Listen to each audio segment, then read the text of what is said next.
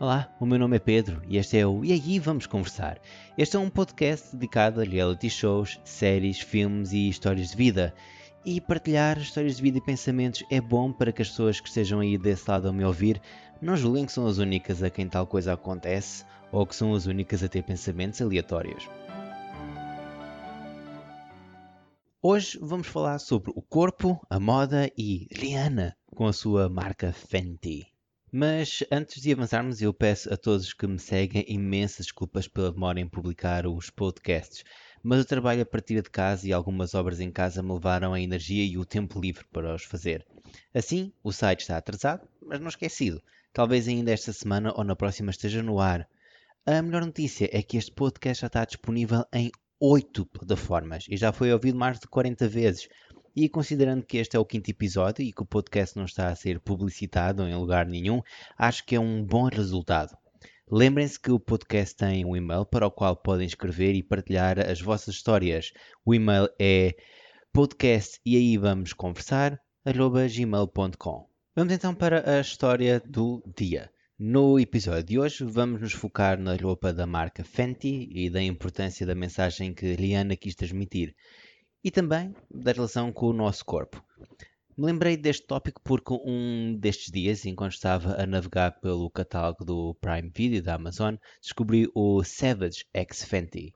O Savage X Fenty é o desfile de moda que Rihanna idealizou quando lançou a marca Fenty. Vamos então falar um bocadinho sobre Rihanna. Ela é conhecida no mundo da música, tem 32 anos, nasceu no Barbados e tem diversas músicas conhecidas como, por exemplo, Diamonds, Don't Stop the Music e Umbrella.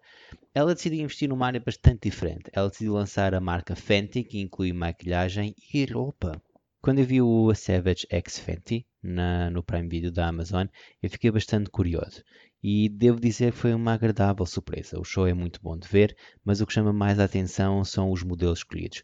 Contrariamente à marca da Victoria's Secret, os modelos são variados, belos e mais próximos daquilo que é o corpo de um ser humano médio. Se Fenty é um sucesso, o mesmo se pode dizer sobre a Victoria's Secret. Diria eu que a razão do sucesso e insucesso de ambas as marcas é a razão mais óbvia e que salta à vista, e é o corpo das modelos. As modelos da Victoria's Secret são magras, altas e padronizadas, tipo saídas de fábrica, tudo igual, enquanto que os modelos da Fenty são diversos e aproximam mais da realidade comum da vida de um ser humano que não vive enfiado em ginásios e a fazer dietas. Importa realçar que num desfile a marca tenta passar a sua imagem ou ideais. Parece que a Victoria's Secret se baseia no sonho do corpo feminino, angelical e idealizado, enquanto a Fenty passa a ideia de universalidade e inclusão. Para Fenty, não importa como se é, apenas importa como se quer sentir. Se és ousado ou ousada, se queres ter uma roupa que te, deixe, que te faça sentir elegante ou que te deixe com confiança, Fenty oferece isso. Os desfiles da Victoria's Secret parece que não são dirigidos para as mulheres que vão usar aquelas peças, mas para quem vai comprar e oferecer a elas. O desfile é uma fantasia e não uma realidade. E é a destruição do que é ideal, seja pela padronização que a moda, entre aspas, empurra a goela abaixo a publicidade ou as redes sociais que causam os maiores problemas. A relação que temos com o nosso corpo vem muito de dois principais fatores. O primeiro são os comentários ou observações de conhecidos ou desconhecidos sobre o nosso corpo, e o segundo é a comparação que fazemos com o que achamos que é ideal. O que eu vou dizer a seguir é um dos clichês dos mais banais. Não liguem ao que os outros dizem sobre ti. E apesar de ser um clichê, tem uma verdade por detrás.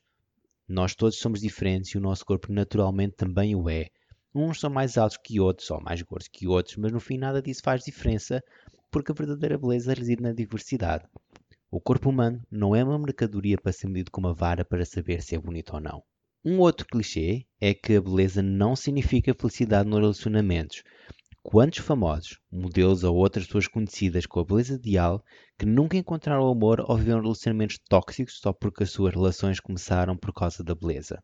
Por fim, as redes sociais.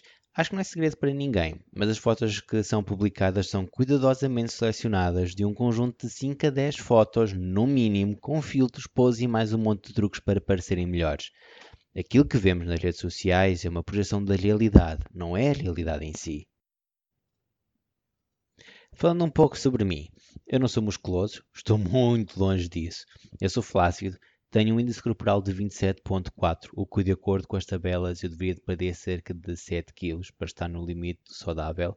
Eu não faço exercício físico, tenho marcas de expressão no rosto, as primeiras rugas e manchas na pele, tenho entradas que dão sinal para uma calvície e no topo da minha cabeça o cabelo é fino e menos denso, o que significa que quando chegar aos 40 devo ter um corte de cabelo eclético, tipo um frade, mas a minha relação com o corpo não é abalada por nada disto. Até porque não sou excepcionalmente diferente daquilo que é considerado a norma e vivo para celebrar o facto de estar vivo em vez de me preocupar com o meu tamanho ou forma. Obviamente eu tenho alguns cuidados, como por exemplo não ingerir açúcar refinado, ou no mínimo possível, e comer todos os dias frutas e vegetais. Além disso, também não bebo nem fumo. No fundo, no fundo, Liana tem razão. A sua marca representa aquilo que na verdade devemos de nos preocupar, que é celebrar os nossos corpos, sejam eles como forem que se dane a pressão do mundo da moda, da publicidade e das imagens das redes sociais. Os nossos corpos são diferentes e a beleza é essa mesmo. E tu, concordas com o que foi dito neste podcast? Qual é a tua relação com o teu corpo? Manda os teus comentários por e-mail para podcast e aí vamos conversar gmail.com. Não te esqueças de subscrever este podcast na tua plataforma de streaming favorita. Por hoje é tudo. Muito obrigado a todos e tudo de bom.